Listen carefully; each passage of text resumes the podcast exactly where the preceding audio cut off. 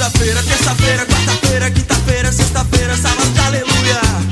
Eu vou lutar, eu vou lutar. Eu sou Maguila, não sou Tyson. Ah! Sejam todos bem-vindos e bem-vindas à segunda semana desse nosso especial 45 dias, em que nós do podcast 45 Minutos estamos nos aventurando por uma experiência de gravarmos programas diários, tá?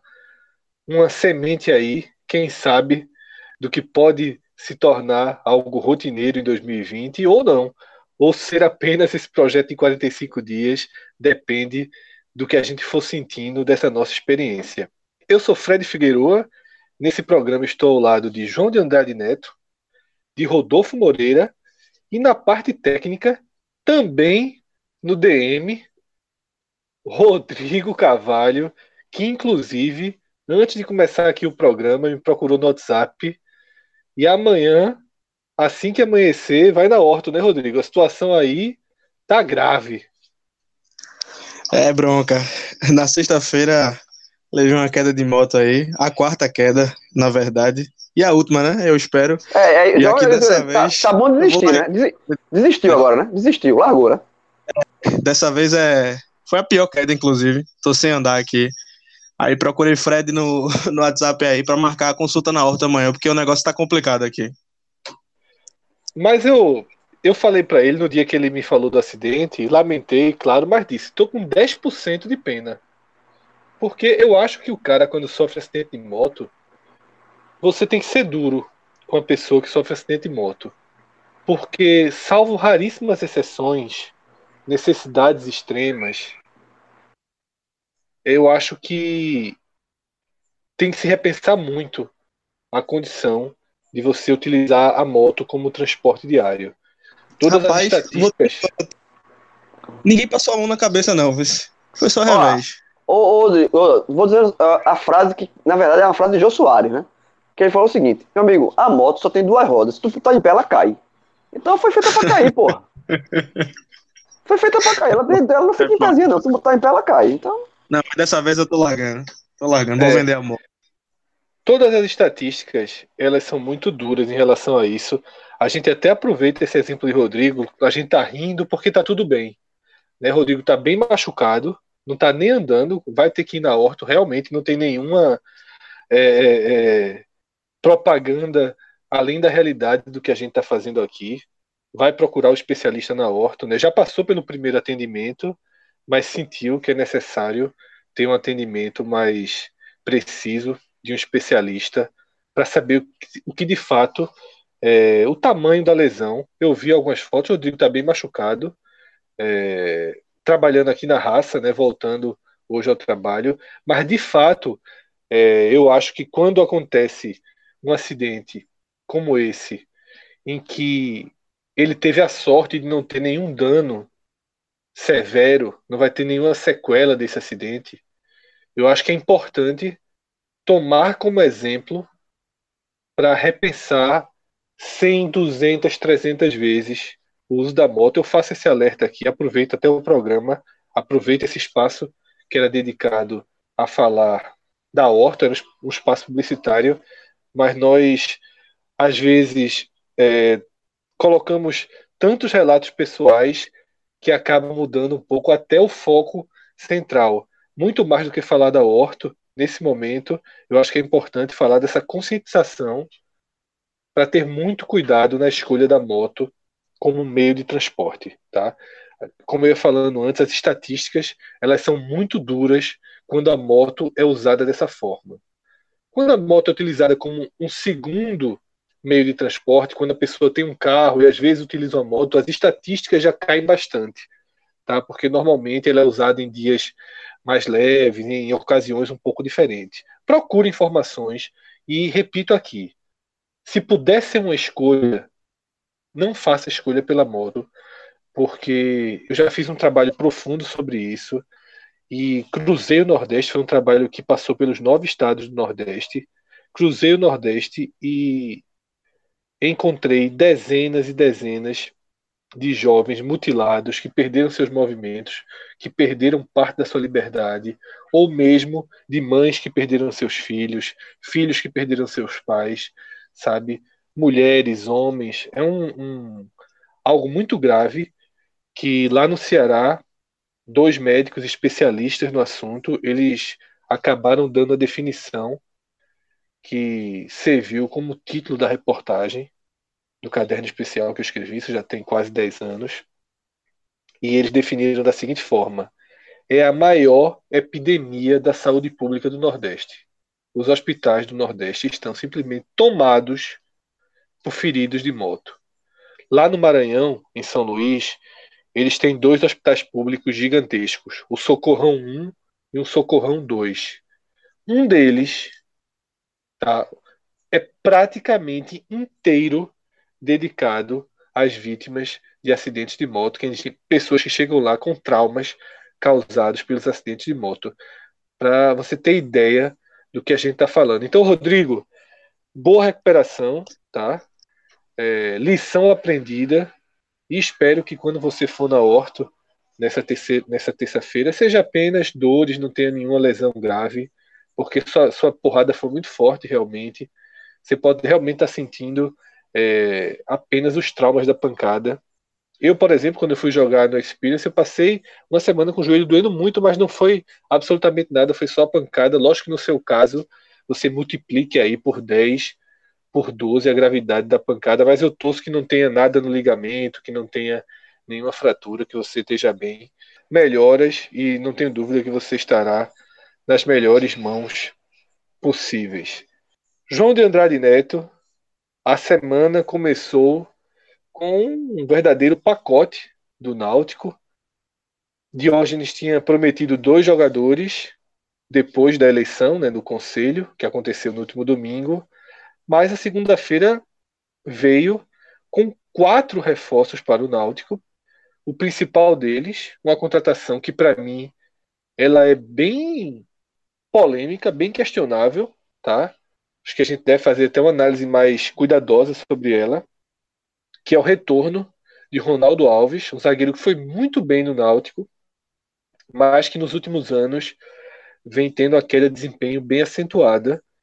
E por isso eu acho que a gente tem que dar uma aprofundada no debate sobre ele. Um cara que fez mais de 100 jogos pelo Clube Alvirrubro e chegou, sim, a ser um ídolo do Náutico, porque teve empatia muito grande com a torcida no Náutico, inclusive, Ronaldo Alves era um zagueiro que marcava gols, que tinha essa presença ofensiva muito forte. Além dele, o Náutico trouxe o goleiro Marcão, do Brasil de Pelotas, que era reserva de Carlos Eduardo, né, que foi o contratado pelo esporte. Trouxe o volante Luanderson, ex-Havaí, disputou a Série A pelo Havaí. E confirmou a contratação do atacante paraguaio Guilhermo Paiva, emprestado pelo Olímpia, eu digo confirmou porque o próprio Guilherme tinha colocado no seu Instagram uma o foto pai dele, o pai dele, né? e o O pai, pai. dele entregou, né? É. Boa sorte no, no Náutico, algo do tipo. Então, João, vamos jogador por jogador, tanto você quanto o Rodolfo. Eu acho que a gente tem que começar o pacote por Ronaldo Alves. Tá? Ronaldo Alves que saiu do clube direto para o esporte, né? Foi comprado na época por pouco mais de um milhão Um e agora retorna. Um milhão e cem. E agora retorna. Queria, João, primeiro você e depois Rodolfo. Como você recebeu essa notícia da volta de Ronaldo Alves? Bora lá, Fred. É, o Ronaldo Alves, ele se encaixa, de fato, o, é, o Diógenes já tinha dito na sexta, e o Edno confirmou na, no, no bingo, domingo, né, logo depois da, da reeleição, que o Náutico tem dois jogadores para mexer com a torcida. Algo que eu até estranhei, essa declaração por parte do Diógenes, que não, ele não tem essa, essa, essa linha, né, ele é um cara muito seguro nas contratações, não fica dando margem para se criar expectativa, mas ele criou, e um desses jogadores era Ronaldo Alves, pela identificação que você falou aí do Náutico, né? É, o Ronaldo Alves, eu, eu achei uma boa contratação, sim, para o Náutico, tá? É, é um cara que vem de duas temporadas ruins, né? Uma, a, o último ano dele no esporte foi muito ruim, e no CSA ele jogou pouco, ele fez 12 partidas só na temporada, mas é um cara novo, é, tem 30 anos apenas, então assim, tem muita madeira para queimar, e no Náutico ele foi bem, tá? É, é, antes dele, antes ele, o Náutico vendeu ele para o esporte é, na época, em 2016, por 1 milhão e 100, e a saída dele do esporte ele é, criou para os torcedores mais mais ferrenhos do Náutico uma, uma raivinha, né? Porque tá indo pro rival, mas ele deixou 1 milhão e 100 no Náutico. E ficar com raiva porque ele tem ido jogar no esporte. E no esporte ele começou muito bem também. Ele fez algumas temporadas boas, só a última que de fato ele foi muito abaixo. Então, assim, eu acho que é um cara que já mostrou que é um zagueiro interessante, que é um zagueiro é, que faz gol, um zagueiro forte, de porte, vem em baixa, mas é aquele, aquele, aquele velho ditado. Alguns jogadores, os, os clubes só podem trazer em baixa. E o Ronaldo Alves, pelo menos, tem, tem uma identificação com, com a torcida. Então, eu, para resumir, eu achei bem interessante essa, essa contratação de Ronaldo Alves. Eu acho que a maior parte da torcida também gostou. E as outras três contratações desse pacote, cada um tem um estilo, né? O João, deixa, deixa Rodolfo fazer tá. a análise de Ronaldo Alves, depois a gente parte para os outros três, porque eu acho que essa de Ronaldo Alves ela merece uma análise um pouco mais destacada do resto do pacote. Rodolfo. Então, só, só para Ronaldo Alves tem, no, no, passou no Náutico é, entre as temporadas 2011, 2012, 2015, 2016, ou seja, quatro anos, né? Fez sete, 107 partidas pelo Náutico e marcou 13 gols. Tá, repete a quantidade de partidas, João? 107. Certo. Rodolfo, com bons olhos ou com desconfiança o retorno do velho Salgueiro Alvirrubro? Assim, quando eu acho, eu acho que quando se fala em desconfiança, Fred, existe um misto tanto do desempenho recente, que de fato é, foi abaixo no esporte durante boa parte do período e foi abaixo no CSA, e a outra outro fator que a gente considera é a saída em 2016 para um rival. É, acaba que isso pesa na leitura de um torcedor mais passional. Da, do ponto de vista, digamos assim, técnico, se você pega as contratações feitas pelo Náutico até agora, o Marcão, o Brian, o Anderson, o Guilherme Paiva e Salatiel, a exceção do Salatiel, que jogou uma Série C pelo Sampaio Corrêa, todos os nomes vinham em baixa, digamos assim, pelo seu clube. É, o Marcão foi reserva do Carlos Eduardo, que foi contratado pelo esporte na, na Série B, jogou só um jogo. É, o Brian não, não era uma peça muito utilizada na Chapecoense, foram nove jogos na, na Série A, a maioria entrando como suplente é, Lu Anderson, 12 jogos no Havaí, e o Guilherme Paiva, somente 13 jogos no campeonato venezuelano pelo Zamora. Então, existe uma fundamentação aí é, do Náutico buscando garimpar o mercado em, é, atrás de nomes que ele tem identificado um potencial técnico de agregar, mas que conciliem também uma necessidade de recuperação do próprio atleta, né? atletas que busquem é, reaparecer para o mercado após uma temporada de pouca visibilidade. Eu acho que isso faz parte da fundamentação que o Náutico está adotando. Tá? É, encontrar atletas que se adequem ao custo financeiro do clube e que precisem de um bom desempenho para reaparecer se valorizando para o mercado. Tendo exposto isso, pelo que foi apresentado por Ronaldo Alves em 2011, 2012, 15, 16, eu acho que, face à idade de 30 anos, que não é tão avançada assim, existe margem de recuperação, tá? Para ele repetir o futebol que mostrou nessas temporadas citadas, sobretudo porque é um zagueiro que complementa, pelo menos complementou em 2015 e 2016, os bons desempenhos defensivos com excelentes números ofensivos, né? Sendo um batedor de pênaltis consolidado, com boa presença no jogo aéreo ofensivo. Então, na soma dos fatores, eu acho que é uma aposta bem válida, ainda que com um custo mais alto, mas com a boa possibilidade de retorno técnico, de retorno técnico até porque os zagueiros, o próprio Diego, é, o Fernando Lombardi, que não inspiram confiança, precisam de um líder no setor. E eu acho que, ainda que o Náutico venha a buscar outros zagueiros no mercado, o Ronaldo Alves já se consolida como um nome para ser o grande. É o melhor zagueiro do sistema defensivo.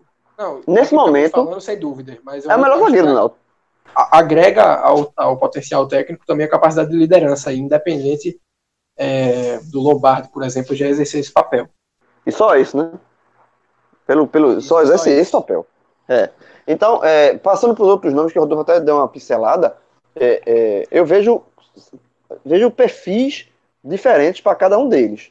Tá? É, o Guilherme Paiva, é um cara novo, 22 anos, que o, o Náutico já estava mapeando dele desde o ano passado. A gente lembra que o Ítalo Rodrigues viajou, fez duas viagens ao Paraguai. Na primeira já se tinha esse nome do Guilherme Paiva, que consolidou agora nessa segunda ida dele ao Paraguai. É um cara novo, jogador que tem um, um, um perfil de jogo, de estilo de jogo muito parecido com o Álvaro, por exemplo, no, no Náutico. É, jogou Libertadores esse ano pelos Amora, fez gol, gols na, na, Libertadores. Então, eu acho também uma aposta é, é, válida. É um jogador que não deve vir um salário muito alto. E, enfim, o Náutico que mantém uma tradição recente né, de ter paraguaio. Né? O Náutico teve Ortigosa em 2018, o Jimenez em 2019 e vai ter o Guilherme Paiva em 2020. O Marcão é um, um, um jogador que vem para. Inicialmente, eu não acho que ele vai ser titular, vai ter, não vai tirar o Jefferson do Jefferson essa posição de titular, então vem para ser reserva. E se você comparar o reserva que o Náutico tinha, é, melhorou bastante, né? Pelo menos esse reserva, é, assim, o, o, reserva anterior, que era é, assim, praticamente não jogava, quando o jogo foi muito mal. É, e, por fim, o Luanderson, que vem para uma das posições que talvez seja a posição mais enfraquecida do Náutico, que é a questão da volante, né? O Náutico renovou com o Josa, que era uma renovação, é, renovação bem contestada, né? Mas ele tem também esse aspecto de, de liderança que o Rodolfo falou. Inclusive estava lá no prêmio da, na, foi na, na, no Rio de Janeiro receber a taça oficialmente no prêmio da, na, na festa de entrega da CBF. Então, um cara que tem muita moral dentro do Náutico, mas tecnicamente fica é, não é muito confiável.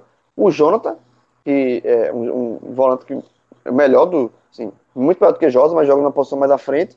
E, e trouxe agora o Anderson, que é uma dessas, desses, desses, desse pacotão, é o que eu levo menos, assim, eu, eu aposto menos, tá? E por isso que eu digo que a, o, na cabeça de área o Náutico ainda precisa contratar, reforçar, porque eu acho que os, mesmo com essa contratação, eu acho que é um setor ainda carente.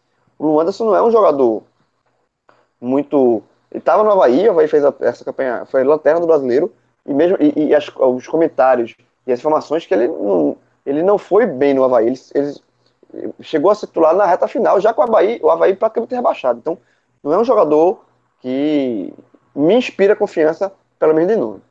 É, eu achei que a análise de vocês sobre Ronaldo Alves ficou um pouquinho mais positiva do que eu esperava. Tá? Eu sou um cara que gosto do estilo de Ronaldo Alves, acho, acho um zagueiro é, de boa qualidade técnica, de boa postura, mas que vem muito mal. Vem muito mal mesmo. Ele foi terrível né, na reta final do esporte errando tudo, não conseguia se recuperar. Eu acreditava na recuperação dele, não conseguiu se recuperar e foi para o CSA repetindo o desempenho, né? Terminou é, encostado no clube alagoano, que fez uma campanha digna na Série A, mas que Ronaldo Alves não foi parte dos melhores momentos dessa campanha. Então, mesmo considerando a Série B, mesmo considerando um degrau de exigência abaixo, eu acho que é uma, que é uma contratação mediana, tá? Eu acho que é uma contratação mediana. Eu acho que é aceitável a contratação de Ronaldo Alves. Eu só não acho que deve ser interpretada como a contratação de um grande jogador. Eu acho que Ronaldo Alves ele chega para o Náutico, pode ser titular, deve até ser titular, pode ser útil ao grupo, se recuperar parte do seu futebol eu só não acho que ele chega como uma contratação de peso.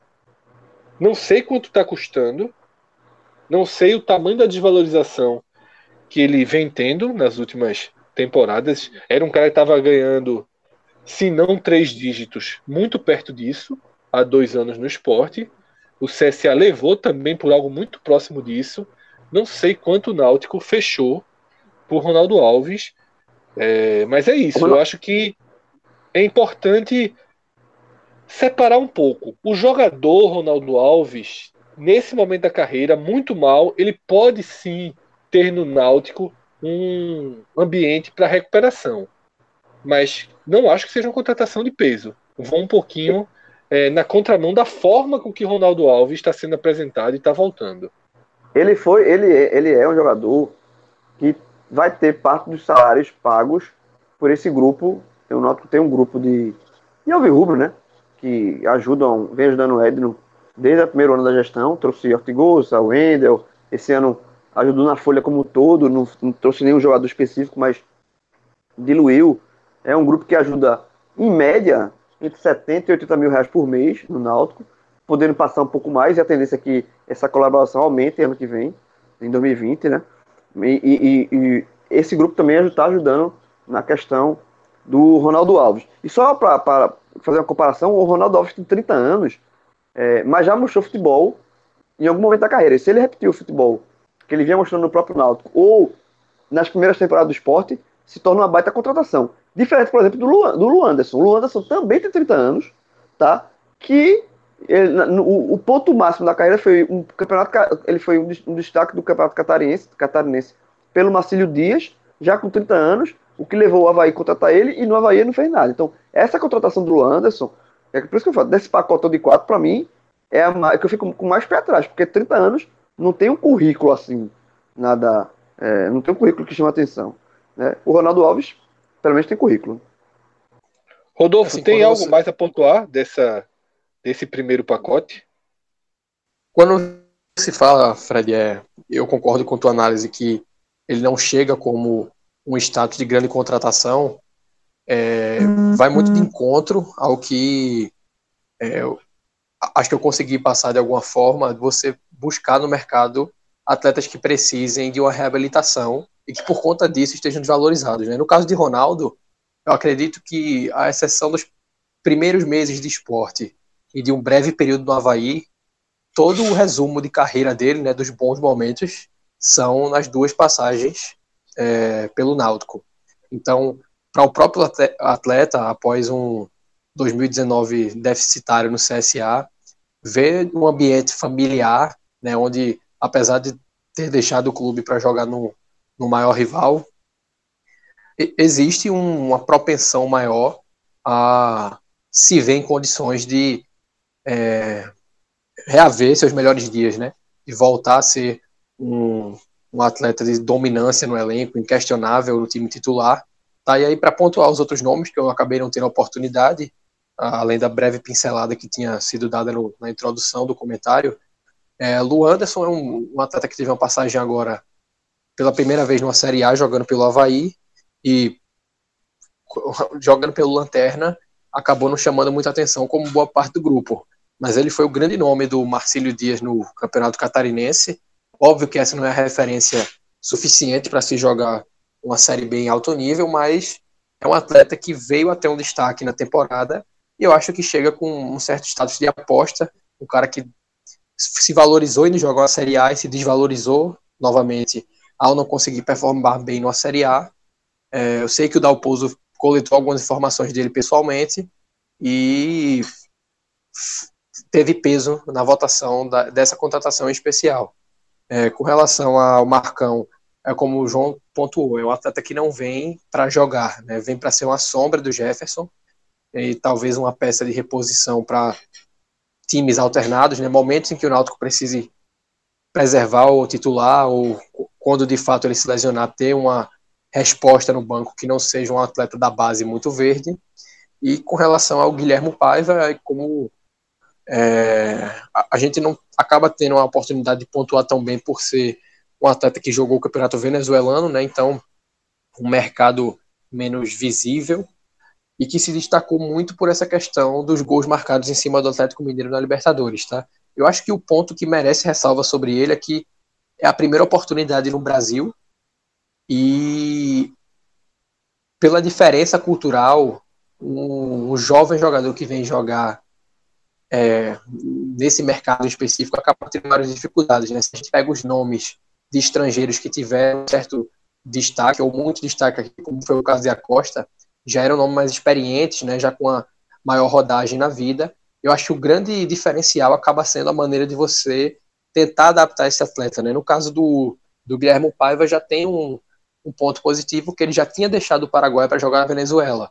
Mas eu acredito que vir jogar na região Nordeste acaba tendo um peso muito maior por questões climáticas, por questões é, de língua, por questões da cultura local, que é uma coisa muito é, específica, né, muito diferenciada, e trazer o jogador para o contexto daqui o mais rápido possível, criar situações em que ele possa se familiarizar acaba sendo um diferencial grande para fazer com que o rendimento técnico apareça. Então, na avaliação geral, eu diria que foi um, um anúncio bom, tá? Evidentemente não é um pacote extremamente seguro, mas pelo potencial de mercado que o Náutico tem hoje, que não permite investimentos maciços em nomes que já são a realidade, você ter conseguido trazer um atleta que já foi é, parte desse grupo, que é o caso de Ronaldo Alves, um atleta que teve um destaque no campeonato estadual de algum bom nível, como é o catarinense, é, te traz algumas possibilidades. O Guilherme Paiva é um atleta que vem é, para ser uma revelação aqui no Náutico, então é uma aposta para um setor já bem estabelecido do time, onde há Álvaro, onde há Salatiel, onde pode haver Chiesa, que a gente vai, vai abordar aqui na frente. E no caso do Marcão, uma peça puramente de composição e que a gente talvez nem tenha tanta oportunidade de ver jogar, mas se conseguir ser superior Melhor que nos Carlos, já... é. é. Melhor que nos Carlos, é. Eu, Até porque se for pior, se aposenta. É, eu não sei agora quem vai fazer o papel de coach lá dentro, mas é, a, esperança é que seja essa, uma peça de composição que consiga, pelo menos, é, atuar em um nível minimamente seguro nos momentos em que o titular, que tem um prestígio alto com a torcida, que é Jefferson, não esteja disponível. João, é, faltou um nome na lista, né? Havia uma expectativa geral pela inclusão do nome de Chiesa nessa segunda-feira. O atacante que está no Fortaleza teve seu nome especulado, está sendo negociado e você acompanhou detalhadamente nos bastidores a evolução dessa negociação ao longo da segunda-feira. E até mesmo do que você me falou na hora que a gente estava gravando o podcast, para o que saiu na sua última matéria, já dá para perceber que muita coisa evoluiu. Tá? Chiesa já reduziu significativamente a sua pedida e a mobilização do Náutico para trazê-lo segue intensa. É isso, João. A segunda-feira foi de evolução nessa negociação, que ainda se aproxima do acerto com o Náutico. É isso, assim. E o que mostra o quanto foi, só batendo nessa tecla mais uma vez, quanto foi precipitada as declarações tanto de Diógenes e Edson, porque foi, foram eles que inflamaram toda essa, na verdade, inflamaram todo esse, esse, esse fervor por Chiesa, essa, essa, a torcida agora está mobilizada, e eu acho que agora, assim, o Náutico se colocou numa posição de que vai tentar de tudo até o último limite para tentar trazer. Porque não trazer vai ser uma frustração, porque os, os, os dirigentes falavam, falaram em determinada situação que estava fechado com dois jogadores que a torcida ia gostar. Um foi o Ronaldo Alves, o outro nem foi o Anderson, nem foi Marcão e nem foi Guilherme Pávia. Pávia. É, então, assim, é, a, a, situação. E, está longe de estar tá uma coisa concreta, né, fechada.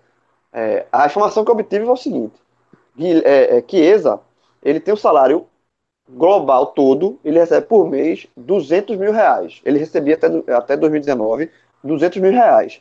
Sendo que, ele, desses 200 mil reais, o Fortaleza pagava 140 mil e o Botafogo, clube com o qual Chiesa tem contrato até o final de 2020, 60. E Chiesa queria manter esse patamar salarial de 200 mil. Como seria feita essa divisão, né, é, é, para ele, Chiesa pouco importa. Ele queria ter esses 200. O Náutico é, não, era muito fora da realidade esse valor. A proposta inicial do Náutico era 100 mil, o Náutico pagar aqui era 100 mil, tá? E aí ficaria a parte do Botafogo, é, ou o Botafogo manteria os 60 mil, enfim, faria um outro tipo de composição, mas o Náutico inicialmente pagaria 100 mil, lembrando sempre que desses 100 mil, parte desse dinheiro vem desse grupo de torcedores que colabora com o Náutico. Então não é dinheiro é, todo, sai todo do cofre do Náutico, mas no total seria 100 mil. É, esse, esse número ficou muito distante inicialmente. A proposta que o Náutico queria pagar e o que eles queriam receber. Mas, ao longo do dia, já no final da, já no início da noite, umas 7 horas da noite, um pouco mais do que isso, recebi outra informação de que Chiesa teria aceitado, aceitou baixar a pedida, tá? E o Náutico é, com isso, poder aumentar também um pouco a sua oferta. Então, é, e essa pessoa que me passou a informação é, disse que o ambiente dentro do Náutico, depois dessa nova conversa de, dessa rodada, é otimismo, de otimismo quanto a, um, a fechar esse negócio.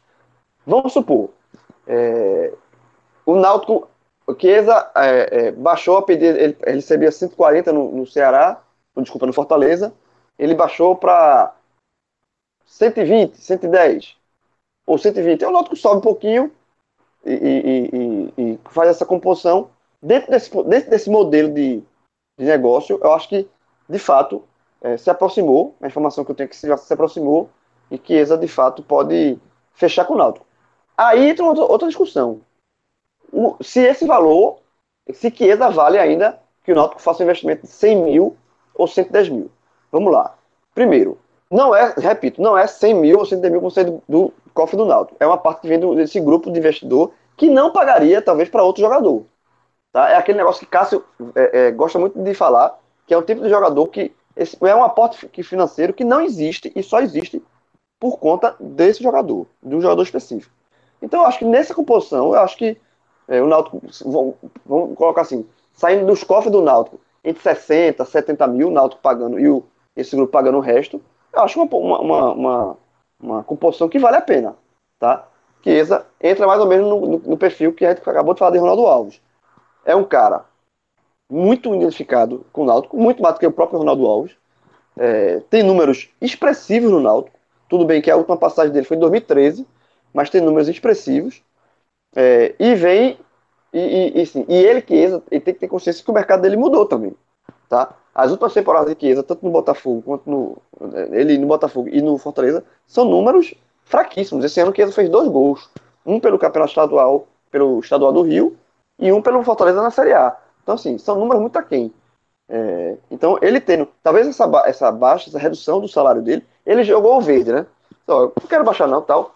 E, mas ele tem, tem que ter essa consciência que o mercado dele mudou. E só uma outra informação para passar para Rodolfo, é que uma coisa que também, é, nesse, nesse jogo aí, que faz muito sentido, é que o empresário de Chiesa, Igor Albuquerque, é o mesmo empresário de Ronaldo Alves, tá? E é o mesmo empresário de Thiago, que é o jogador que o Náutico é, tende a negociar uma, por uma cifra bem é, interessante. Então, é um, é um empresário que já tem um trâmite bem é, fluido na, na, com a diretoria do Náutico. Então, só para mais esse detalhezinho do que eu acho, particularmente eu acho, de, de tudo que eu apurei, de, de, tudo que eu senti, com mais de uma pessoa ligada ao Náutico. Lembrando que eu sempre eu procurei ouvir várias pessoas ligadas indiretamente ou diretamente ao Náutico. E nesse caso de Chiesa, eu teve, tinha, contei com uma fonte, inclusive lá de Fortaleza.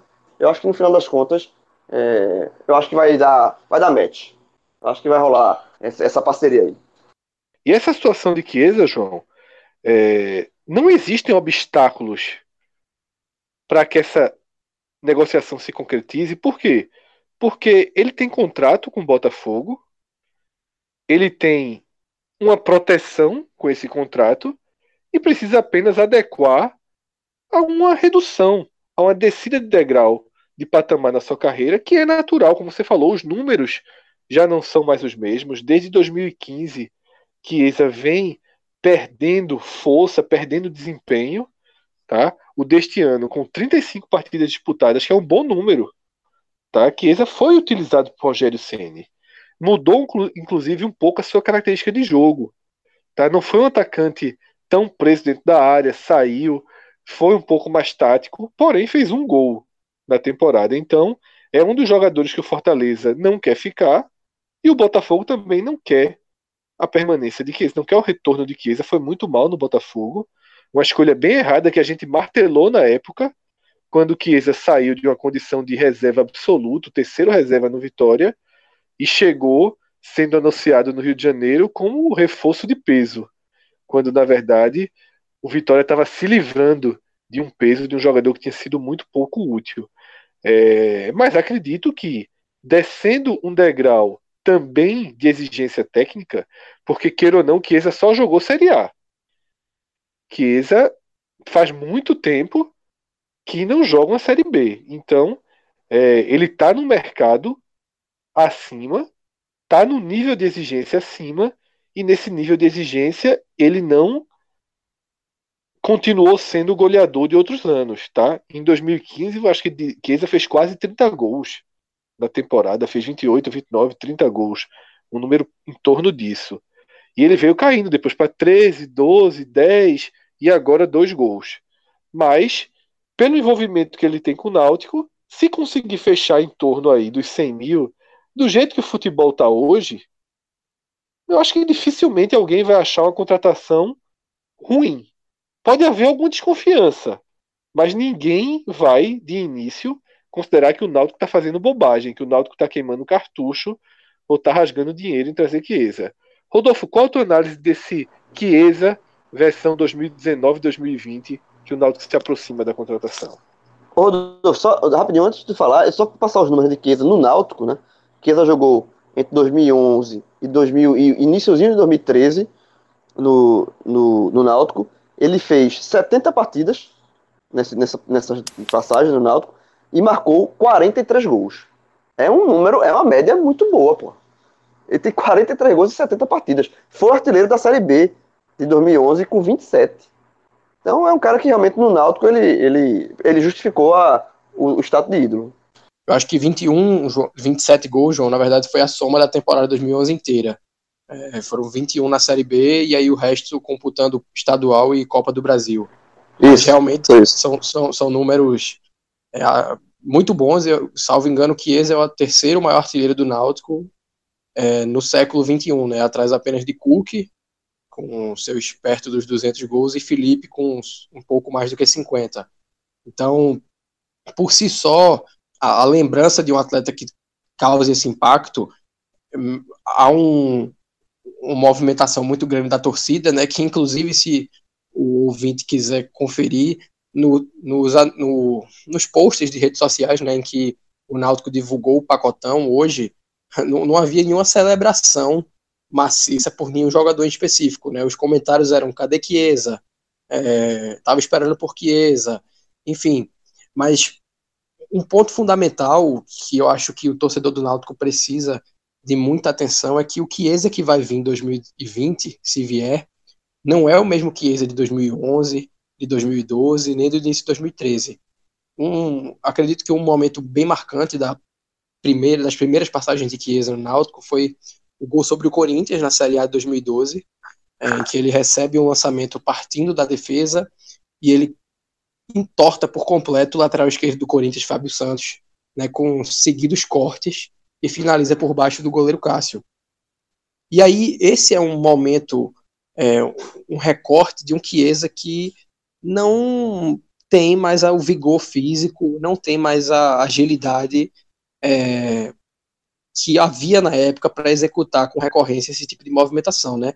Os lances, os momentos marcantes de Chiesa no Náutico, por exemplo, o gol marcado sobre a portuguesa que tinha Dida no gol no Canindé, é, o gol, o segundo gol sobre o esporte na semifinal do estadual de 2011, são gols construídos a partir de jogada individual vindo da ponta, e se eu fiz uma thread no Twitter mostrando esse, é, esse recorte há cerca de um mês e meio atrás, quando o nome de Chiesa já passou a ser ventilado no Náutico, né, logo após o título da Série C, para mostrar o quanto o jogador foi se adaptando à sua nova realidade física, né, ao seu envelhecimento, que causam limitações. E aí, dos gols dele no Botafogo, eu não vou ter o um número é, exato aqui agora, mas a grande maioria é restrita a um ou no máximo dois toques na bola.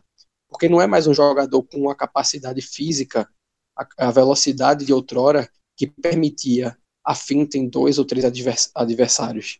Então o torcedor do Náutico precisa entender que vai receber de volta um novo Chiesa e cobrar o que esse novo Chiesa pode entregar, né, que é um jogo mais centralizado, uma menor necessidade de buscar as pontas, até porque o Náutico joga com três com, com dois pontas em aberto, né? É diferente, por exemplo, do Chiesa de 2011, que só tinha como dupla de ataque Rogério.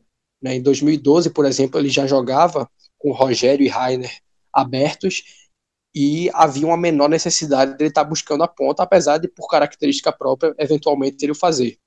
Mas agora, é, com essa limitação física, sobretudo na Série B, que é um campeonato com piores gramados, o que é, torna o atleta mais propenso a uma lesão, pelo desgaste maior de uma temporada em que o Náutico vai ter estadual, Copa do Brasil, Copa do Nordeste, né, quando não havia Copa do Nordeste quando o Chiesa esteve aqui, vai existir uma necessidade de maior preservação ao atleta, sobretudo pelo valor em que o Náutico vai estar investindo. Tá, mas feita essa observação, que eu acho necessária, porque de fato é um atleta que vem com características bem diferentes daqui do Chiesa que foi visto aqui. É, Fred pontuou bem, ele vinha jogando uma Série A desde 2016, né, e aí não há como a gente fazer uma, é, uma previsão muito precisa de como vai se comportar um Chiesa que não joga a Série B desde 2015. Porque se por um lado a sua cota de gols vinha caindo, né, como o Fred também destacou muito bem, o, a descida de nível, né, do, de desafio técnico pode permitir uma nova ascensão dessa cota do Chiesa, e eu acredito que existe um pouco de uma argumentação similar a que foi feita em prol de Ronaldo Alves, né? É um ambiente muito familiar. Né? Chiesa teve um destaque muito grande jogando os aflitos. Ô Rodolfo, só para pontuar, para não ficar distante, que é importante a gente trazer para esse cenário, a última boa temporada realmente de Chiesa, que é a do Fortaleza, na Série B, do Bahia. ele fez é, no Bahia, na Série B, que ele fez 14 gols. Em 2015, tá? não é isso? Em 2015. Então, você tem uma temporada com 14 gols na Série B, em 2015 já é um cenário mais próximo para o Náutico criar um parâmetro. O parâmetro que João trouxe é um parâmetro muito distante. Muito, um parâmetro de nove anos. É, é, assim, esse jogador realmente não existe mais. Não tem mais a mesma movimentação, não joga nem mais do mesmo jeito. Não, é, ele já, como eu falei, já está jogando.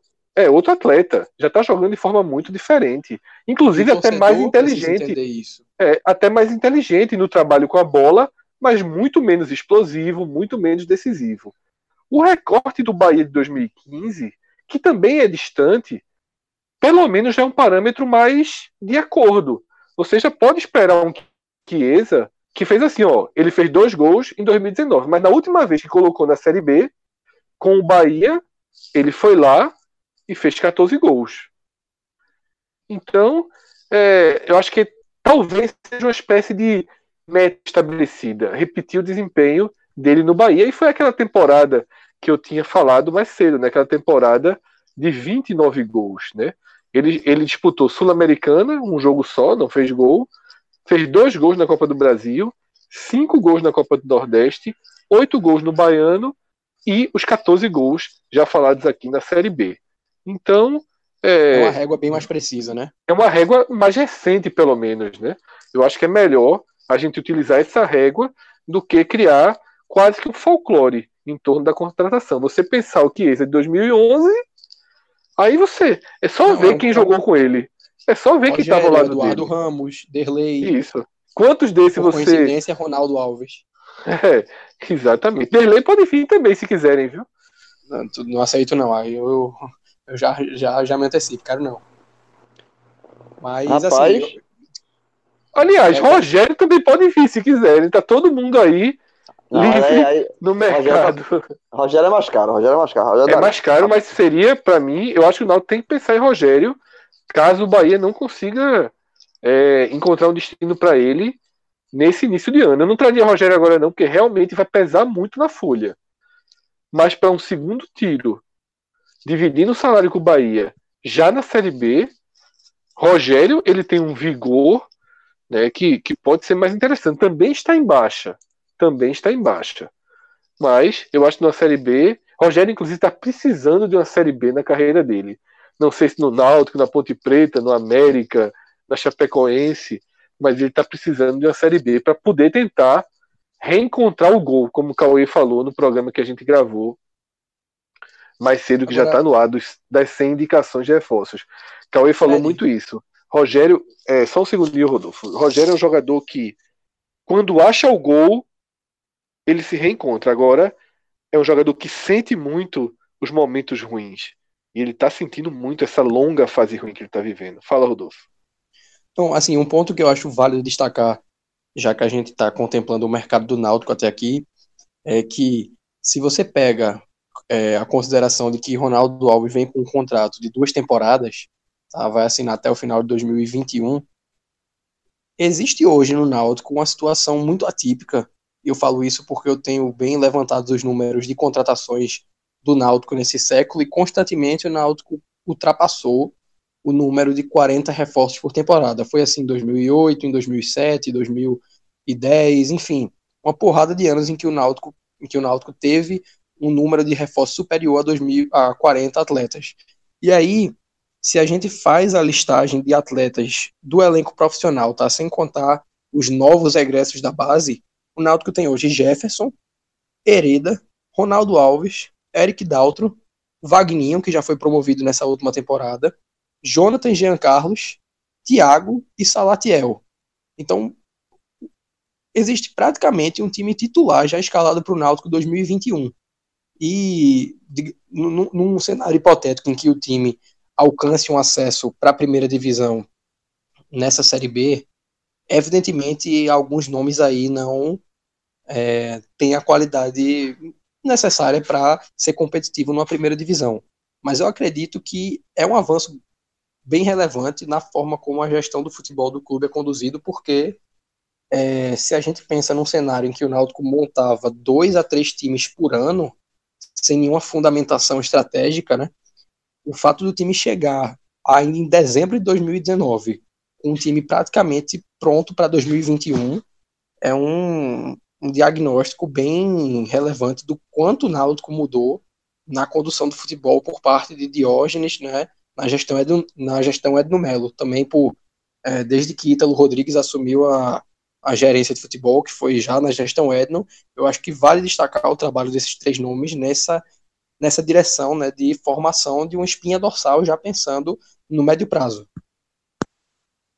É, eu não iria tão longe como o Rodolfo foi, projetando 2021, porque muita água vai passar ainda por debaixo dessa ponte, mas entendi o argumento central dele de você já ter uma preocupação de contratos para 2021, mas o fato que a gente pode se ater em dezembro de 2019 é que o Náutico é um time pronto, tá? Pode não ser o time com a qualidade ideal para a Série B, mas essas respostas, elas virão. O Náutico começará a ter essa resposta na Copa do Nordeste. Tá? O Náutico tende a começar o ano com uma vantagem significativa, né? afinal já está treinando. Enquanto outras equipes que vão disputar a Copa do Nordeste para chegar longe, né? e aí você pode colocar o quarteto da Série A, certo? Que eu acho que o Náutico só está abaixo desse quarteto, que é o quarteto os dois cearenses, o Bahia e o Esporte. Eu acho que o Náutico só larga atrás deles e talvez na largada ainda largue na frente do Esporte, dependendo de como, do que o Esporte vai ter de continuidade. Tá? Não falo nem tecnicamente, mas em termos de preparação, já que o Náutico está treinando agora, o Esporte se representa dia 6 de janeiro. É um mês de diferença, né? Na reapresentação. O que eu acho essencial é isso, é que o Náutico ele vai ter na Copa do Nordeste e na Copa do Brasil, dependendo do quanto avançar, respostas importantes para fazer ajustes para a Série B. E não é nenhum exagero dizer que o Náutico vai começar a Série B, tá? Se continuar no trilho certo, e o trilho certo é fazer os ajustes que a Copa do Nordeste tende a mostrar a deficiência do time, porque eu não sou da linha de que considere esse time um bom time, um grande time. Esse time estava sendo eliminado por um Paysandu muito fraco, faltando 10 segundos para acabar o, campe... o, o jogo. Mas acho que é uma base bem interessante para se remontar.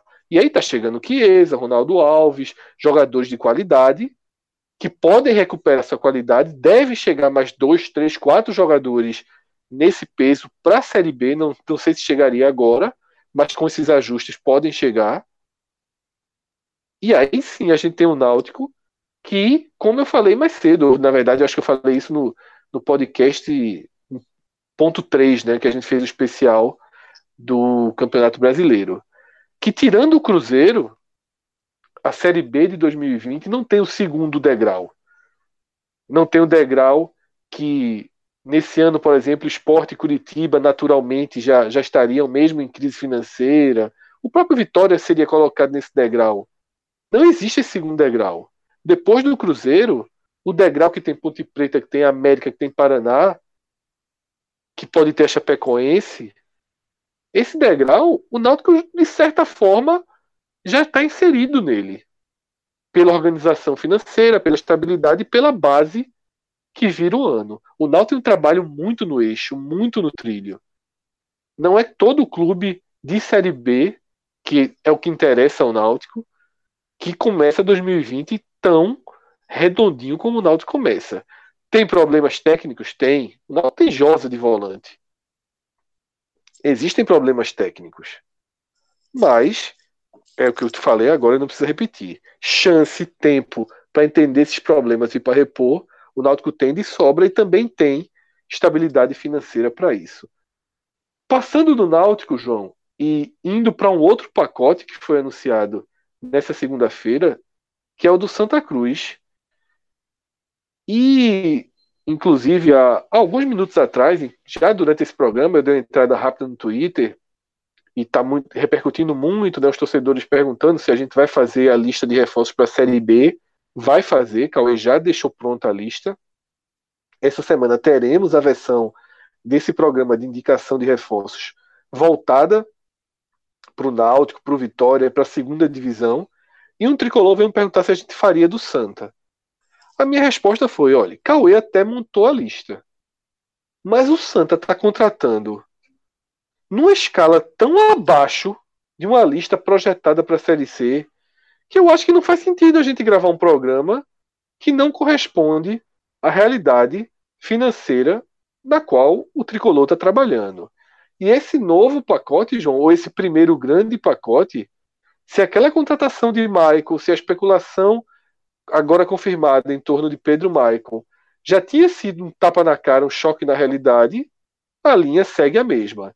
A gente vai ter um Santa, além dos pés no chão, a gente vai ter um Santa é, encravado no chão. Um Santa que começa muito consciente de que é preciso muito cuidado no investimento, de que é preciso peneirar bastante, trazer um número grande de jogadores para ir tentando peneirar, para ir tentando filtrar, para ir tentando encontrar um elenco competitivo quando a Série C começar.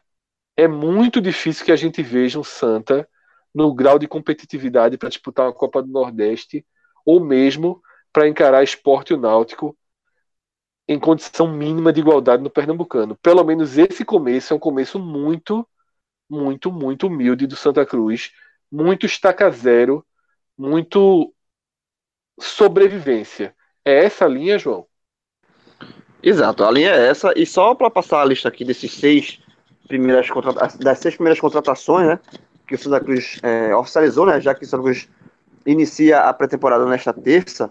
É, além do, do Pedro Michael, que você já citou, que estava no Decisão, que jogou é, Campeonato Pernambucano pelo Flamengo de Arco Verde, enfim. É, o destaque dele é que ele fez gol, gols no Náutico, no Esporte no Santa.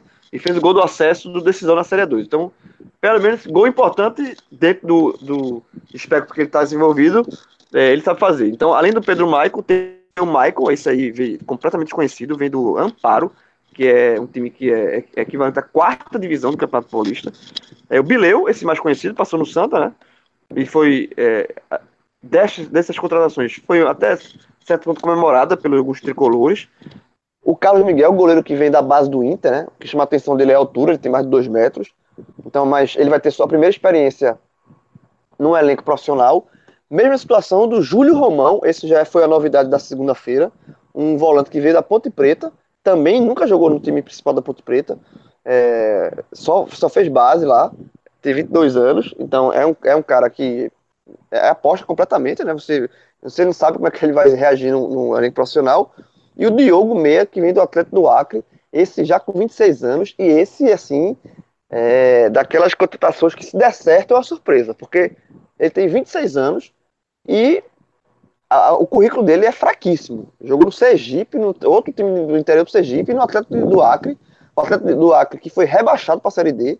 Então, esse é o tipo de contratação muito barato, mas que vem com, assim, se, se der certo, é uma surpresa. Então, de fato, o Santos está com um, um, inicia essa, esse projeto de 2020 muito pé no chão, muito, muito barato, muito, com um elenco muito é, aquém, assim, é, da, com a gente, Santa Cruz entendendo as limitações financeiras que teve, mas é, do que eu pesquei, do que eu conversei com, com pessoas do Santa, né, da diretoria, enfim, o trabalho do Santa, o Santa ele tem ter, ter essa consciência e a ideia inicial é o seguinte, é usar de fato, e aí eu estou de completo acordo, o Campeonato Pernambucano e a Copa do Nordeste como laboratório, tá? É usar esses garotos, esses garotos que vão vir, vão vir mais garotos de categoria de base do Inter, do Grêmio, do Palmeiras, enfim.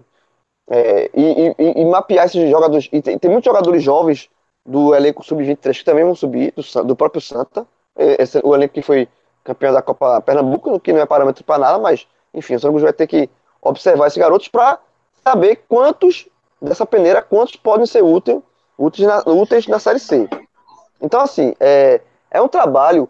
O torcedor do Santa, eu cheguei a twittar isso. O torcedor do Santa, ele tem que ter a consciência que o Santa não tem obrigação nenhuma de buscar título é, na, na, no Campeonato Pernambucano e muito menos na Copa do Nordeste. O que o Santa Cruz tem que fazer é, na Copa do Brasil, que é uma competição que dá um, um, um recurso financeiro interessante para a temporada, é tentar passar o maior número de faces possível e focar a Série C. Por quê? É, eu, e aí, um, eu conversando com um, um dessas pessoas ligadas da, da diretoria do Santa, está de acordo com esse pensamento, só que lembrou que o problema é a pressão da torcida, que o Santa Cruz é um time grande. O Santa Cruz é um time grande, mas com realidade de time muito pequeno nesse momento. Por mais que doa no torcedor do Santa Cruz é, escutar isso. Então, não, não, precisa, não, não existe fazer cobrança no Santa nesse primeiro semestre. É tarimbar, é olhar, observar os jogadores que podem ser úteis e mais. Observar jogadores, pronto, o campeonato é, baiano, o Bahia e o, e o, Vitória prometem jogar com também utilizar seu, os seus garotos lá. Olhar o campeonato baiano Bahia e Vitória, olhar o Atlético Paranaense que joga, vai jogar o campeonato paranaense, olhar alguns, alguns times que vão usar o estadual como, como laboratório. Por quê? Porque muitos desses garotos, por mais que estourem, por mais que façam uma boa competição, eles não dificilmente vão ser, a não ser que sejam fenômenos, eles não vão ser aproveitados no elenco principal do Bahia para uma Série A, do Atlético Paranaense para a Série A, do Vitória para a Série B. Então, muitos desses garotos, eles vão ficar é, ao léu, assim, eles vão, os clubes vão tentar encaixar. E aí o Santa Cruz, para a Série C, fazendo esse mapeamento bem feito, pode trazer jogadores é, jovens de outros clubes para montar sua equipe. Então, assim, é de fato, o Santa Cruz, é, esses, esses primeiros meses, é de laboratório completo, e até porque, só antes de passar para o Rodolfo, é, é, lembrar que o Santa Cruz, nesse momento, o Santa Cruz não compete com ninguém. Tá? O Santa Cruz não tem é, recursos, o Santa Cruz tá, tem uma, uma, folha muito baixa e não compete com ninguém. Por quê? Porque o jogador, o, mercado hoje tem o Campeonato Paulista para o jogador jogar, tem o Campeonato Carioca para o jogador jogar, Mineiro, são campeonatos que pagam mais.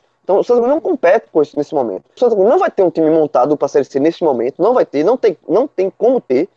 Então o Santa Cruz tem que ter uns, deixar umas válvulas de escape para utilizar na montagem do time da Série C. Até porque se, um, os jogadores que vierem para Santa Cruz são jogadores que hoje estão sobrando no mercado, sobrando assim, que não tem mercado é, jogar, jogar no Campeonato Paulista, enfim. Esses caras, se fecharem com o Santa Cruz, vão fechar com valor X.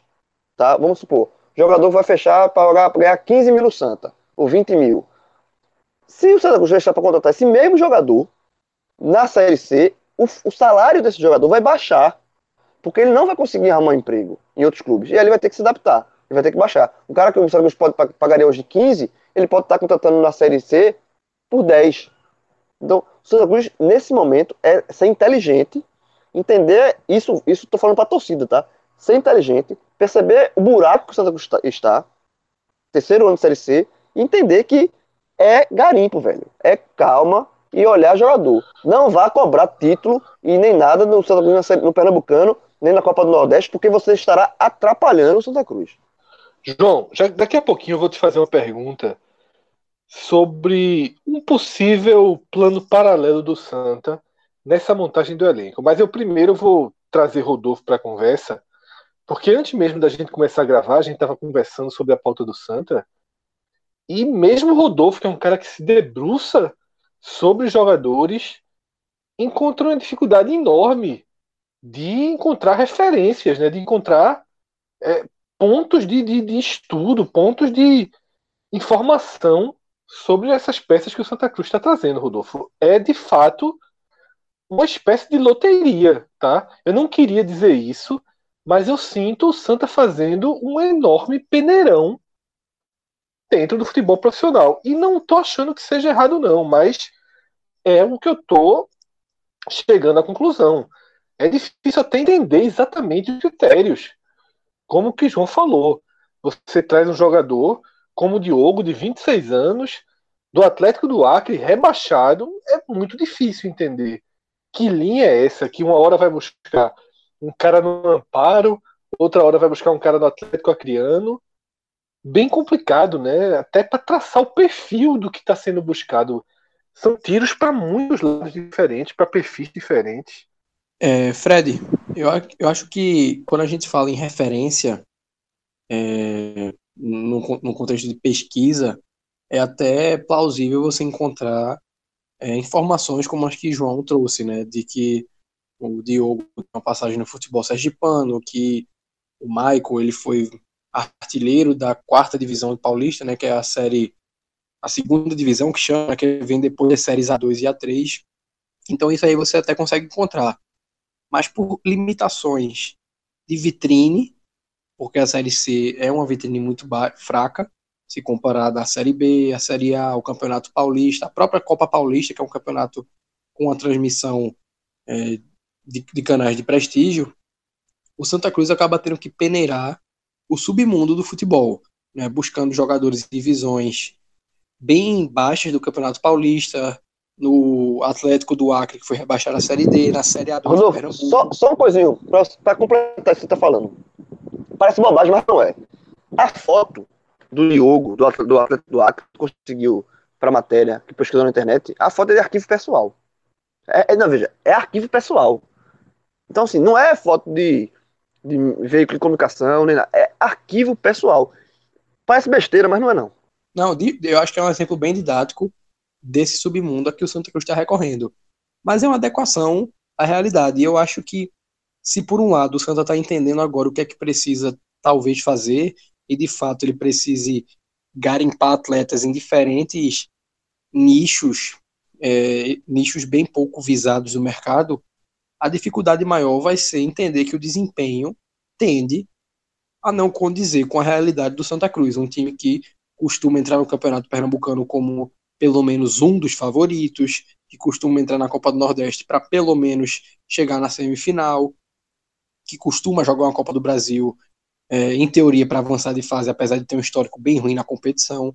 Então, é, a gente chegou a comentar isso no podcast, acredito que foi a primeira edição né, desse, dessa série do, dos 45 dias, que foi a do anúncio do Itamar Shirley, que a gente comentou a dificuldade da gestão Tininho de manter uma linha de trabalho, né, passando em 2018 de Júnior Rocha para PC Guzmão e de PC Guzmão para Roberto Fernandes, e nesse ano começando com o Leston Júnior indo para Milton Mendes. Então a tendência é que Itamar, tendo bem menos recursos do que esses outros profissionais e um elenco bem mais garimpado, sem nenhuma conexão, sem nenhum link entre os atletas, tenha mais dificuldades e que o desempenho seja pior. E aí, como o João falou, o Santa Cruz não tende a brigar por títulos e nem deve pensar nisso. A ideia é encontrar respostas dentro desse garimpo para a Série C e chegar é, no início da competição com pelo menos uma base montada, necessitando de ajustes pontuais. E se a gente faz uma reflexão do que o Santa fez na Série C, trazendo nomes como Marcelo Matos, como Celcinho, como Misael, que pouco agregaram, realmente eu acredito que é, não existe benefício em se jogar uma Série C. Tá? É uma competição ausente de qualquer benefício, mas se existe um lado positivo de é, dentro da possibilidade que o clube passa a ter a obrigação de se garimpar o mercado. Porque quando você está jogando Série B, por mais que você diga, não, a gente está atento é, a qualquer oportunidade, a demanda de se acompanhar adversários, de se prospectar jogadores de uma realidade melhor, ela tira o foco desse submundo, digamos assim. E com o Santa Cruz na Série C, é, eu, não, eu não entendia por que com o clube numa divisão como é a terceira, é uma realidade que o Santa vem vivendo bastante, o Santa Cruz insistia em contratar medalhão, insistia em contratar jogadores refugos de esporte náutico. O Santa Cruz insistia em se manter focado num patamar acima do que é a Série C e não aproveitava é, da forma que pode ser aproveitado esse período, que é garimpando o jogador, que é pincelando peças de que, que existe um potencial de desenvolvimento para até, quem sabe, vender esses atletas e conseguir uma receita, né? O Santa Cruz não tem um histórico muito bom nesse tipo de desenvolvimento, nesse tipo de negociação. Então eu acredito que agora, depois de sucessivas falhas na Série C, se a gente remonta né, ao primeiro período do Santa nesse momento, de 2008, que foi rebaixado, de 2012, em que não conseguiu subir, e dessas, dessas últimas duas temporadas, o Santa passou a entender a necessidade de se buscar novos mercados para ter diferentes resultados.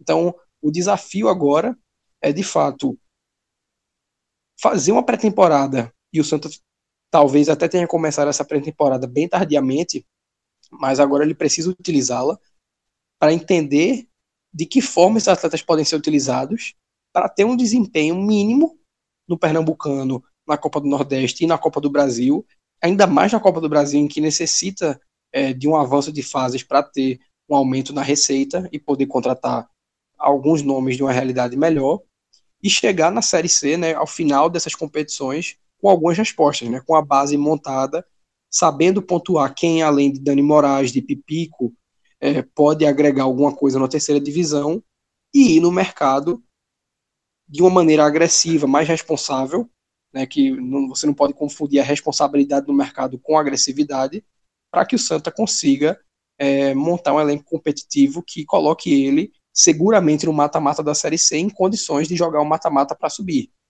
E isso vai demandar também um acompanhamento muito bom de mercado, porque a gente sabe que quando acaba estadual, o Campeonato Paulista é muito visado, o destaque do Campeonato Pernambucano também é, existe muita concorrência, né? A gente viu isso acontecer bastante ao longo dos últimos 10 anos, né? Os principais nomes das equipes do interior acabam costumeiramente indo para um dos três times da capital e nesse momento o Esporte Náutico leva uma vantagem de vitrine e uma vantagem financeira. Então o Santa precisa identificar atletas que não necessariamente são os destaques da competição, mas que demonstram potencial evolutivo para contribuir na Série C.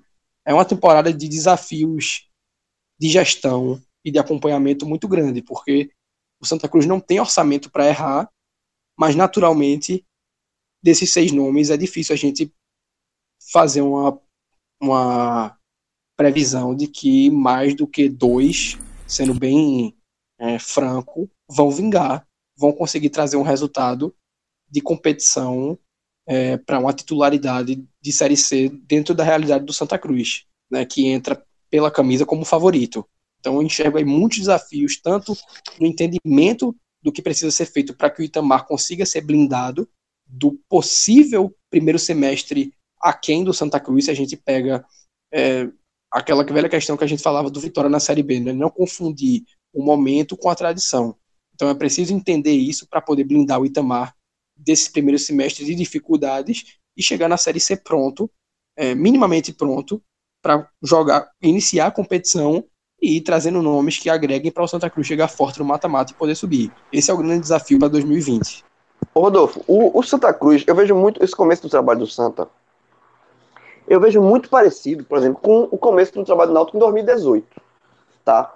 E o Náutico foi campeão pernambucano naquele. Então, assim, pelo formato pernambucano, também nada impede que o Santa Cruz seja campeão pernambucano. Mas o que não vai mudar em nada a vida do Santa Cruz ser campeão pernambucano e não subir. Mas o que eu estou fazendo a comparação é que Náutico naquele ano, de 2018, que foi o primeiro ano da gestão de Edson, ele também começou a mergulhar no mercado assim, no submundo, como você falou, aí, do futebol. Trouxe Clebinho, trouxe é, Daniel Bueno, Medina, sabe? Jogadores que a gente não sabe nem por onde estão jogando agora. Então, mas, mas fez esse mapeamento, usou o Pernambucano como base, pensou pratas da casa que foram, foram úteis ao Náutico naquele momento, que foram Robinho e Lu, Luiz Henrique, que foram mais, mais futuramente vendidos, ou seja, geraram uma receita para o clube. Então, é, é mais ou menos o trabalho que eu acho que o Santa Cruz pode se inspirar sabe? De, é, de você fazer um garimpo, utilizar sua base, alguns jogadores de, de, da base que podem ser titulares do Santa Cruz numa Série C, e quem sabe negociar mais na frente. Então, é, eu acho que é, é, mais, o Santa Cruz tem que entender, e, e, pela conversa que eu tenho, venho tendo com dirigentes do Santa, com o próprio Tininho, é, ele sabe exatamente o momento que o Santa Cruz está tá entendendo. O, o, início do trabalho mostra isso, tá? E, é, para concluir, o, o importante do Santa é, nesse, nesse início de trabalho, foi a permanência, a permanência de Pipico, Dani Moraes, a renovação do William Alves e a própria cotação do Bileu, que desse pacotão é mais experiente. Por quê? Porque esses caras, eu ou seja, eu, eu listei aqui dois zagueiros, um volante e o centroavante artilheiro. Porque esses caras são, vão, ser a- a- o- vão dar o balizamento para os jovens, porque o Cruz vai trazer muitos garotos de outros clubes. O Náutico também trouxe em 2018, por exemplo, o Thiago Endes, que era a base do, do Flamengo, mas tendo um, um suporte de jogadores mais experientes para ajudar esses garotos, para não ser somente um time de garotos. O Náutico, de novo, o Náutico de 2018, o diferencial na, na- naquele Náutico de 2018 foi o Ortigosa, que é um jogador que o Náutico só pôde contratar porque teve uma ajuda externa de, de, de um grupo que, que ajuda. O Santa Cruz não tem essa ajuda externa, mas tem Pipico, que é um artilheiro, também identificado com o clube. Então, é, eu acho que se o Santa Cruz souber trabalhar, souber saber onde está pisando e montar um, um- desse início de saber que, que vai ser difícil, que vai perder muitos jogos e tal, mas não isso não, não desviar o foco do trabalho do Santa, eu acho que o Santa Cruz é, começa pelo menos melhor do que como o Rodolfo falou aí. Santa Cruz na Série C apostando em refúgio um jogador medalhão que, que não rende, que assim, já passou. Eu, eu prefiro, por mais que seja dura a realidade do Santa, eu prefiro esse início, um, um início mais de, de garimpo mesmo, do que chegar na Série C e apostar em jogador que já, já, já, já, já rodou o que tem que rodar. Mas ao mesmo tempo, João, ao mesmo só um ponto, Rodolfo, ao mesmo tempo, João, tá tentando contratar Roberto, né? O Bileu que você citou, que eu tenho dúvida bem, bem real, assim, sobre a capacidade de desempenho atual dele. Então, eu acho que É, era Roberto- até a Roberto pergunta que. É, Roberto vinha nesse pacote aí para ser um jogador de- desses experientes, por exemplo.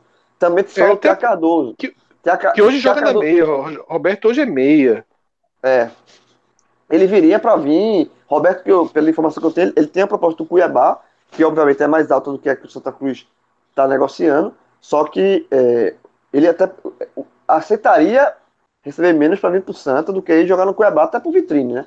Nesse, nesse início de temporada, a vitrine da- do Santa Cruz na Copa do Nordeste e no próprio Pernambucano é muito maior do que a do Cuiabá jogando no Campeonato do Mato Grosso. Então, é, mas Roberto seria uma dessas apostas de jogadores mais experientes. O Tiago Cardoso, o Santos também né, abriu negociação com o Tiago Cardoso, já procurou, fez inicialmente uma sondagem.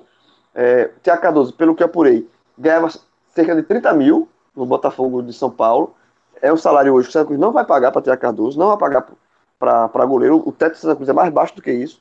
É, mas o Thiago, ele viria, talvez não para titular, mas para dar uma base para o jogador. É, é, é, é sempre isso. É um, é um jogador mais experiente para dar base para o garoto que vai jogar, que está compondo o grupo, compondo o grupo ali na mesma posição. Eu acho que nesse caso a aposta de Thiago Cardoso não seria válida, porque é, não, você não pode gastar que seja 15 mil, por exemplo, no reserva ou no cara passar para dar experiência para o goleiro mais jovem. João, sinceramente, eu acho que o Santa tá montando, era a pergunta que eu te fazer, mas você já respondeu indiretamente. Eu desconfio que o Santa tá trazendo toda essa quantidade de jogadores aí do que a gente chama esse peneirão, mas vai tentar montar quase que um time inteiro mais rodado. Tá? Eu acho que o Santa vai tentar trabalhar na mescla e vai tentar ter pelo menos um de 1 a 11 mais competitivo. Eu começo a desconfiar disso quando a gente vê Roberto, Bileu, tá? Não deve parar por aí. Eu acho que o Santa está fazendo essa espécie de contrapeso. E aí eu não sei se é o ideal ou não, a partir do que Rodolfo falou. Se no final das contas não pode ficar um Frankenstein. Mas assim, É, Mas o se já é quer muito- difícil. Se já é difícil. Não, então, João, aí você teria esses novos jogadores para revelar, mas sem o peso de ter que jogar todas as partidas com eles. Tá? Porque, veja só, se o Santa colocar em campo, vamos supor, se o Santa para agora, tá, e não traz mais nenhum jogador de referência e traz mais outro pacote do mesmo porte desse, a gente vai ter um Santa muito frágil. Tá? Talvez seja um time mais frágil da história recente em Pernambuco. Se não houver um pacote com um pouquinho mais de cara de Série C, porque esse pacote de Santa Cruz não é um pacote de Série C. Não tem jogador que disputou a Série C bem, pô. É, o, alguns jogadores vêm que só é um contrato. pacote- é um pacote abaixo até do que o Retrô está trazendo. Em, de, Exatamente. É, é, até aqui o Santa Cruz não tem um elenco para disputar a Série C nem perto disso. Nem perto é. disso. Os, alguns jogadores que o Santa Cruz contratou, Pedro Michael, por exemplo, o contrato dele é mais curto, com, com a opção de, de, de, de esticar caso é, Santa Cruz ele, ele, ele renda né, no Pernambucano, enfim. É, mas é, o Santa Cruz ele vai trazer, eu, eu, acredito também que vai trazer alguns jogadores mais experientes, mas vai abrir espaço para garoto também. A ideia é que. Sim, isso já foi falado, isso já foi, garoto, isso já foi, né? o, o, isso já foi deixado dele, claro. Garoto, não, mas o garoto, garoto dele, Santa Cruz, não só garoto de outros clubes, dele, porque o Santa Cruz quer botar o jogador dele para fazer vitrine para vender jogador no final do ano. É, vamos ver, vamos ver como isso vai ser, vai ser de fato colocado em prática. A teoria eu tô achando confusa. Tô achando Dentro confusa. Dessa... Tô achando muita conversa para uma linha tão, tão pouco lógica de trabalho. Não, e dentro dessa lógica, dessa abordagem de João, eu entendi a comparação com o Náutico 2018, mas eu discordo por alguns motivos. É, o primeiro é que se, se a gente faz um, um, uma analogia entre os rivais né, do Náutico 2018 e os atuais do Santa Cruz, o Náutico pegou em 2018 um Santa Cruz bem combalido, porque também tinha caído para a Série C, e um esporte que ainda estava na Série A, mas já vinha de dois anos brigando contra a queda e acabaria rebaixado. Então era um esporte já decadente, digamos assim. E eu vou pegar os exemplos dos, dos nomes que João trouxe. Ele falou em Medina, Clebinho e Daniel Bueno, que realmente foram jogadores que não deram certo, mas que tinham um gabarito mínimo se comparado aos que a gente falou do Santa Cruz, porque Medina tinha jogado Série A pelo Havaí, Campeonato Paulista pelo Guarani, naquele ano que o Guarani foi vice-campeão para o Santos. Clebinho tinha jogado Série B em bom nível pelo CRB. Daniel Bueno vinha de São Caetano, que é um clube decadente comparado ao que o São Caetano já viveu, mas ao mesmo tempo, se a gente faz a comparação com o Michael, que vem do Amaro, é um clube bem maior, bem mais expressivo. Então eu enxergo o Santa Cruz atualmente abaixo até mesmo daquele Náutico, que era um Náutico bem é, enfraquecido, né? um Náutico bem abatido, e demonstra é, o quão danoso esse período longevo na Série C está sendo. Porque é difícil você pensar em um clube numa realidade pior do que aquele Náutico que vinha de 14 anos sem título, de temporadas de fracasso na Série B, lanterna da, da Série B 2017. Então, para mim, o desafio do Santa acaba de fato sendo é, subir de volta para a Série B, porque qualquer outra coisa é um plus, certo? Qualquer outra coisa é um plus dentro do cenário de que mais um ano na Série C, só, só para concluir, Fred, estabelece uma cultura permanente do Santa nesse submundo do futebol. Né? A gente já fez esse paralelo matemático de que o Santa vem tendo mais tempo nas séries C e D do que nas B e A, mas um cenário de quatro anos numa série C, tendo sido eliminado na primeira fase, tendo caído para o operário, né, passando três, os três anos da gestão Tininho sem o acesso, é uma confirmação do Santa nessa cultura de um submundo do futebol e que o Santa ainda está tendo dificuldade de entender a maneira a melhor maneira de operar uma vez nessa situação. O Náutico entendeu rápido, foi primeiro lugar na Série C de 2018, não subiu, mas repetiu a dose em 2019 e conseguiu, enquanto o Santa, que já devia ter até mais experiência por ter jogado a Série C mais vezes recentemente, vai demonstrando uma dificuldade bem maior de operar nesse cenário. O único reforço, se é que a gente pode chamar assim, do Santa Cruz com perfil para o que o Santa Cruz precisa, com o perfil de um clube de Série C que quer subir, foi o treinador. Tá? Itamar Schulli está um nível acima ou alguns níveis acima dos primeiros reforços anunciados. Itamar tem respaldo, Itamar tem referência, Itamar tem de onde a gente basear uma linha de trabalho. O resto, para mim, ainda é muito confuso. Repito, não é só desconhecido. Não é só de um nível abaixo do mercado que a gente costuma acompanhar. É também uma linha confusa de contratação. Só para, assim, acho que concluir o nosso debate, pegando o gancho do que você está falando, eu acho que vai seguir confuso por um tempo, porque o mercado abriu agora, né? Assim, efetivamente, com o término da Série A.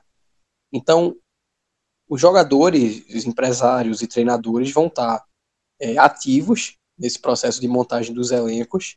E a gente vê o Náutico contratando, o Brasil de Pelotas, que vai jogar mais uma vez a Série B, anunciou hoje três nomes. O, a Ponte Preta está fazendo uma grande reformulação. Né? Na Série A, com a queda do Cruzeiro, a gente tende a ter um mercado bem agitado.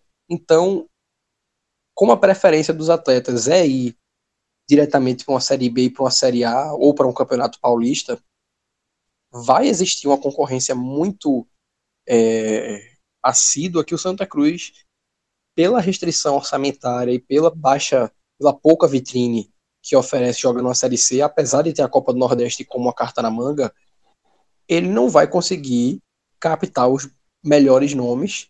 E a tendência é que os principais nomes do Santa Cruz no primeiro semestre de 2020 só sejam anunciados quando o mercado esfriar e quem tiver sobrado tiver disposto a baixar a pedida. Né? Porque É, aí, por aí vai, mesmo. É. vai vai fazer a leitura de que corre o risco de ficar desempregado, vai enxergar o Santa Cruz como uma boa oportunidade por ter a Copa Vai do enxergar a Nordeste, Copa do Nordeste. natural, vai baixar a pedida e vai acabar vindo. Mas o torcedor do Santa Cruz que criar a expectativa de que porque a Série A acabou e a Série B é, tá com os times dispensando atletas, esses atletas vão chegar no Santa Cruz semana que vem, ele vai se frustrar. Porque pode até aparecer um ou outro nome que, por alguma questão de mercado, por alguma negociação com o empresário, a- a- acabe chegando no Arruda, mas é, em linhas gerais eu diria que a tendência é o Santa Cruz trazer os nomes mais gabaritados no final de dezembro, começo de janeiro. Qualquer outra coisa fora disso vai ser exceção. Então é isso. Dessa forma, a gente fez mais do que uma análise das notícias. A gente deu uma aprofundada grande aí nesse início de trabalho do Santa Cruz e do Náutico. Foi quase um raiz. Foi quase um raiz. Até porque segunda-feira é dia de raiz, né? Acho que isso confundiu aí as nossas cabeças. Mas é, existem notícias que estão perto de se concretizar nas, em outros clubes do Nordeste. Bahia perto de anunciar lateral. Esporte também tem notícias aí de busca por lateral. O Ceará demitiu diretor de futebol. Pode ter certeza que ao longo das semanas as consequências dessas mudanças que começam a se desenhar vão passar todas aqui por nossos programas. Hoje a gente se concentrou nos dois clubes que anunciaram reforços oficialmente, no caso Náutico e Santa Cruz. Obrigado a todos pela audiência, por chegar até aqui. E o que não vai faltar é programa para a gente se reencontrar e para a gente atualizar tudo o que está acontecendo nesse momento tão importante para o futebol do Brasil e do Nordeste, que é o momento de reconstrução dos elencos, de tirar o planejamento do papel e colocar em prática para a montagem dos, dos times do que a gente vai ver em campo em 2020. Valeu, galera. Até a próxima. Tchau, tchau. Segunda-feira, terça-feira, quarta-feira, quinta-feira, sexta-feira, sábado, aleluia. Eu vou lutar, eu vou lutar. Eu sou Maguila, não sou Tyson.